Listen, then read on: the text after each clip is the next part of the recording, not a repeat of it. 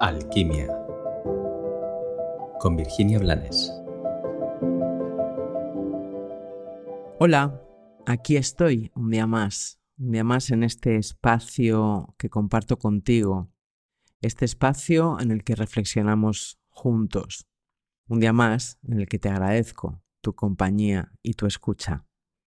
Supongo que me habrás escuchado decir que tenemos dos opciones básicamente en la vida. Una es ser felices y la otra es tener razón. Hoy he decidido explicarte esta aseveración tan taxativa desde otro lugar.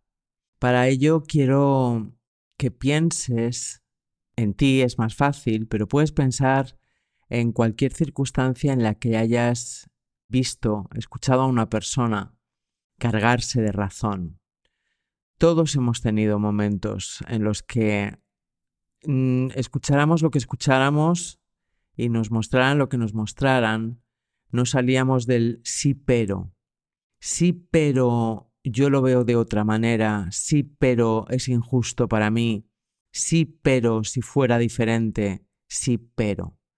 Ese sí pero habla de nuestra necesidad de tener razón, y nuestra necesidad de tener razón, que nace desde el ego, nace desde una parte de nuestro ego que nos ha convencido, aunque sea durante un momento, de que merecemos un resarcimiento, merecemos que se restaure o reinstaure una justicia que sentimos perdida.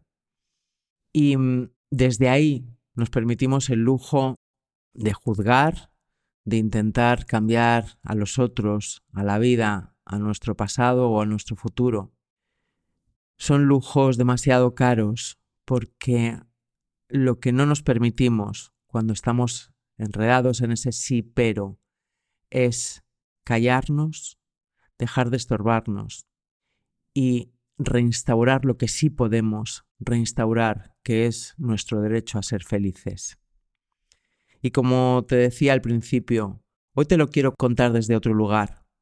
Imagina que es verdad, que en cada uno de esos momentos en los que te has enrocado en un sí pero, tenías razón. Si siempre has tenido razón, lo normal, lo natural, es que tus creencias estén muy aferradas a los datos sobre los que se han construido. Te pongo un ejemplo. Si siempre te has encontrado con jefes que no te han valorado o no te han valorado como tú creías merecer, y cuando te han explicado que sí te estaban valorando, te has enrocado en tu sí, pero no lo suficiente, sí, pero no como yo lo necesito o como a mí me gustaría. Tu creencia va a ser determinante, va a ser una creencia rotunda acerca de los jefes que no reconocen tu labor. Y desde ahí vas a robarte la oportunidad de que todo sea diferente. Desde ahí te vas inconscientemente a sentenciar, a encontrarte con más jefes que no reconozcan tu valía o tu labor y que cada vez reconozcan menos lo que eres y lo que haces.